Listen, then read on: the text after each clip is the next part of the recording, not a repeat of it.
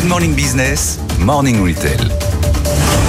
Et Eva Jacon, on en parlait hier, McDonald's va installer euh, des bornes de recharge pour véhicules électriques sur 700 parkings d'ici à 2025. Mais outre-Atlantique, à Hollywood évidemment, Tesla a déjà commencé à faire la même chose. Oui, ça y est, le chantier euh, a commencé sur Santa Monica euh, Boulevard. Les riverains ont pu déjà apercevoir le début des travaux avec les tractopelles en action. Le projet avait, a été accepté par la ville de Los Angeles à la fin de l'été.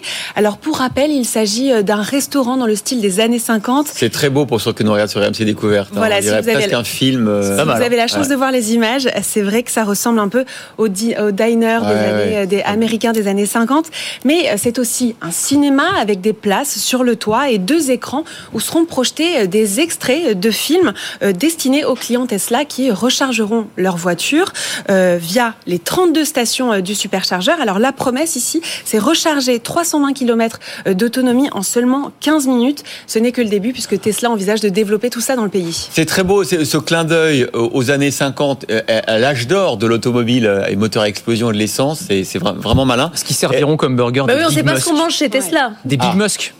Oh, des Big Musk, c'est pas mal. Hein. Je leur, je, s'ils veulent prendre le nom, je leur donne. Bon, allez, un, Big Mac et, une recharge. Voilà. Euh, ça sera le menu. Euh, euh probablement, il y aura peut-être une option recharge. Euh, Eva, tout le retail s'organise. Hein, c'est intéressant. Les restaurants, les hôtels, mm. euh, les magasins autour de la recharge de la voiture. Oui, complètement. Et aux États-Unis, ça a beaucoup d'impact puisque 70% de la population envisage d'acheter un véhicule électrique, mais déplore un le prix d'achat et deux le manque de points de, de recharge. Alors comme Tesla, il y a d'autres acteurs, euh, surtout fast-food, euh, notamment KFC, Burger, McDonald's. Et puis euh, Subway travaille, travaille aussi sur le sujet avec son projet qui s'appelle Subway Oasis. Alors lui, c'est sur les aires d'autoroute.